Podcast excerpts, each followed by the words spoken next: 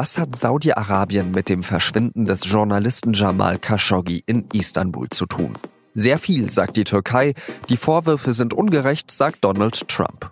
Warum die Meinungen so auseinandergehen und die Interessen der Staaten so unterschiedlich sind, darüber sprechen wir heute am Mittwoch, den 17. Oktober. Ich heiße Jean-Marie Magro und begrüße Sie ganz herzlich zum SZ Nachrichten Podcast auf den Punkt. Es geht um einen Vorgang wie in einem Polit-Thriller. Jamal Khashoggi ist ein saudi-arabischer Journalist und Kritiker des Regimes in seiner Heimat. Letztes Jahr geht er ins Exil in die Vereinigten Staaten. Dort schreibt er unter anderem Artikel für die Washington Post und kritisiert den saudischen Kronprinzen Mohammed bin Salman. Am 2. Oktober, also vor genau 15 Tagen, ist Khashoggi dann in der Türkei in Istanbul genauer gesagt. Er betritt dort die Botschaft seines Heimatlandes Saudi-Arabien und seither ist er verschwunden. Am Montagabend untersucht sogar die Istanbuler Spurensicherung die Botschaft. Über neun Stunden lang. Die türkische Polizei geht davon aus, dass Khashoggi in der Botschaft verhört, gefoltert und ermordet wurde. Saudi-Arabiens Kronprinz bin Salman wird persönlich mit dem Vorfall in Verbindung gebracht. Das saudische Königshaus bestreitet das aber. Und dann mischen sich auch noch die USA ein. Präsident Donald Trump lässt seinen Außenminister Mike Pompeo losfliegen.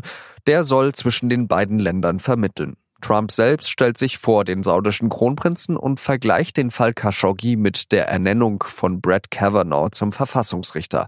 Man sei erst schuldig, wenn man überführt wurde, so Trump.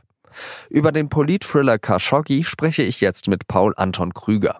Er war bis vor kurzem noch Korrespondent der SZ für den Nahen und Mittleren Osten. Seit kurzem ist er wieder in München. Herr Krüger, in der Außenpolitik geht es ja immer um Interessen. Welches Interesse könnte denn Saudi-Arabien daran haben, einen Journalisten zu entführen oder ihn sogar in einer Botschaft eben zu ermorden? Darüber kann man letztlich nur spekulieren. Es ist insgesamt so, dass äh, unter dem Kronprinzen Mohammed bin Salman eine Repressionswelle läuft gegen jegliche Andersdenkende im Königreich und es auch schon vorher Fälle gegeben hat, wo Aktivistinnen und Aktivisten aus äh, anderen Ländern nach Saudi-Arabien gegen ihren Willen zurückgebracht worden sind. Das endet möglicherweise mit langjährigen Haftstrafen. In manchen Fällen äh, ist auch von der Todesstrafe die Rede. Bei Khashoggi ist es so, äh, er war ein oder wahrscheinlich sogar der profilierteste Kritiker des Kronprinzen, hat sich äh, im Herbst 2017 in die USA abgesetzt, dort eine viel beachtete Kolumne in der Washington Post geschrieben, die auch auf Arabisch übersetzt wurde. Es gibt allerdings auch weitergehende Spekulationen. Er hat sicher eine klare Sympathie für die Muslimbrüder gehabt, die in Saudi-Arabien wie auch in den Emiraten als Staatsfeind Nummer eins gelten. Ähm, er hat möglicherweise sehr viel gewusst über Vorgänge innerhalb des Königshauses, weil er zu dem sehr kleinen Kreis der Insider Insider gehörte, der wirklich äh, Einblicke hatte in die Entscheidungsfindung, in die Vorgänge in der königlichen, äh, königlichen Familie. Es ist ja jetzt vor allem das Verhältnis zwischen Saudi-Arabien und der Türkei sehr angespannt äh, durch diesen Vorfall. Welche Risiken gibt es denn da? Dieses Verhältnis war vorher schon nicht sonderlich gut. Auch in diesem Fall ist die Linie, an der sich das äh, verwirft, äh, die Haltung zum politischen Islam, zur Muslimbruderschaft. Die Türkei ist einer der engsten Unterstützer der Muslimbruderschaft, ähm, ist der engste Verbündete der Katarer, gegen die äh, Mohammed bin Salman und andere arabische Staaten einen Boykott verhängt haben. Viel konkreter kann man das, glaube ich, im Moment nicht machen. Ja, die Lage der Türken äh, ist sehr schwierig in dieser Geschichte.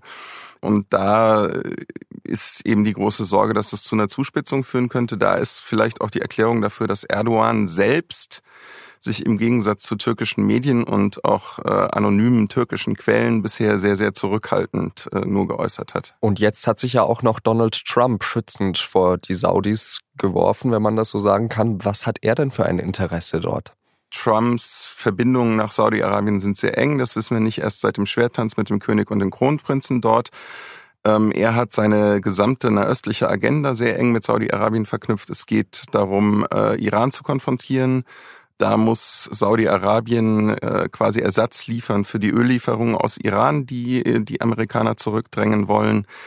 Der Kronprinz äh, ist ein maßgeblicher Akteur im Versuch, Trumps den Jahrhundertdeal hinzubekommen, den Nahostfrieden zwischen Israel und den Palästinensern. Und er ist da anders als bisherige Monarchen offenbar auch bereit, den Amerikanern und auch Israel sehr weit entgegenzukommen. Das sind so die Kerninteressen. In den USA äh, wird noch sehr viel spekuliert über die geschäftlichen Verbindungen von Trump, die bis äh, in die frühen 90er Jahre zurückreichen nach Saudi-Arabien, wo mehrmals Mitglieder der königlichen Familie ihn vom Bankrott gerettet haben und bis heute äh, saudische Delegationen äh, Hunderttausende, wenn nicht Millionen von Dollar in seinen Hotels in den USA lassen. Die Europäer verhalten sich ja noch, habe ich jetzt den Eindruck, eher zurückhaltend. Also wie immer fordert man eine lückenlose Aufklärung. Könnte man da nicht ein bisschen forscher rangehen? Äh, Stichwort bei uns Deutschen fallen immer, fallen immer wieder die Exporte von Waffen nach Saudi-Arabien. Ähm, die Lage ist auch da ein bisschen schwierig, weil die Regierung kann schlecht ihr Handeln aufbauen auf türkischen Medienberichten, die halt von der Regierung sicher und wahrscheinlich auch vom Staatspräsidenten äh, gebilligt, geleakt werden. Das macht das Ganze ein bisschen schwierig. Was die Waffenlieferungen angeht, es gibt bereits einen Passus im Koalitionsvertrag, der Waffenlieferungen an Länder ausschließt, direkt am Jemenkrieg beteiligt sind. Dazu gehört Saudi-Arabien, dazu gehören auch die Vereinigten Arabischen Emirate. Es gibt allerdings auch eine Vertrauensschutzklausel dem Koalitionsvertrag und die letzten Lieferungen, die äh, genehmigt worden sind und bekannt geworden sind, fallen nach dem, was wir bis jetzt wissen äh, und nach dem Eindruck, den die Bundesregierung versucht zu erwecken, unter diese Vertrauensschutzklauseln. Am 23. Ähm, Oktober steht ja zum Beispiel ein Wirtschaftsgipfel in Riyadh an äh, und dort haben schon einige Unternehmen gesagt, sie würden den boykottieren. Ist das ein Mittel, um Riad zu zügeln? Ich glaube schon, dass eine Abstimmung, und das ist das, was unter Wirtschaftsführern stattgefunden hat, die haben sich gegenseitig angerufen und gefragt, fährst du hin, fährst du hin?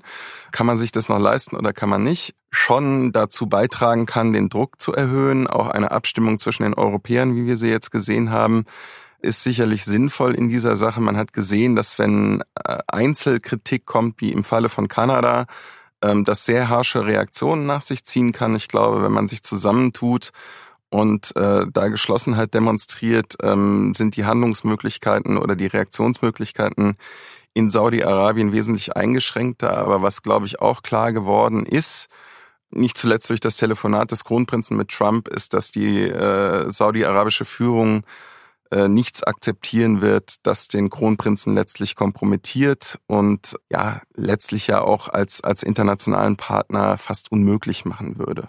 Vielen Dank für diesen Überblick, Paul Anton Krüger. Und jetzt drei weitere Nachrichten, die an diesem Mittwoch wichtig sind. Die Freien Wähler in Bayern wollen rasch eine Koalition mit der CSU bilden. Nach der ersten Sondierungsrunde sehen sie keine unüberwindbaren Probleme. Auch CSU-Ministerpräsident Markus Söder lobte das konstruktive Gespräch. Man habe ein großes Maß an Übereinstimmung gefunden. Am Nachmittag traf sich die CSU-Delegation noch mit den Grünen. Bei einem Amoklauf auf eine Berufsschule auf der Krim sind 18 Menschen getötet und mehr als 40 verletzt worden. Laut Angaben von Behörden handelt es sich bei dem Täter um einen 22-jährigen ehemaligen Schüler. Er habe sich nach der Tat selbst erschossen.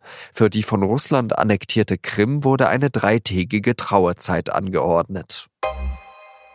Deutsche Sicherheitsbehörden haben 2016 einen großen Anschlag des Islamischen Staats in Deutschland verhindert. Laut Informationen von NDR, WDR und Süddeutscher Zeitung wollte die Terrorgruppe damals drei Zellen mit potenziellen Attentätern nach Deutschland schleusen. Als ein mögliches Ziel soll der IS ein Musikfestival ausgesucht haben. Die Bundesanwaltschaft ermittelt nun gegen ein deutsches Islamistenpaar, das in einem kurdischen Gefangenenlager in Nordsyrien einsetzt. Die Terror Terrorpläne wurden durch die Ermittlungen und den Zerfall des sogenannten Islamischen Staats durchkreuzt.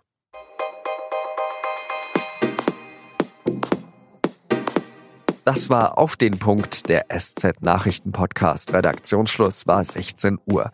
Und passend zur letzten Meldung ist auch unser nächster Podcast das Thema. Denn genau vor einem Jahr, am 17. Oktober 2017, hat der Islamische Staat seine wohl größte Niederlage hinnehmen müssen. Er hat damals seine Hauptstadt Raqqa verloren.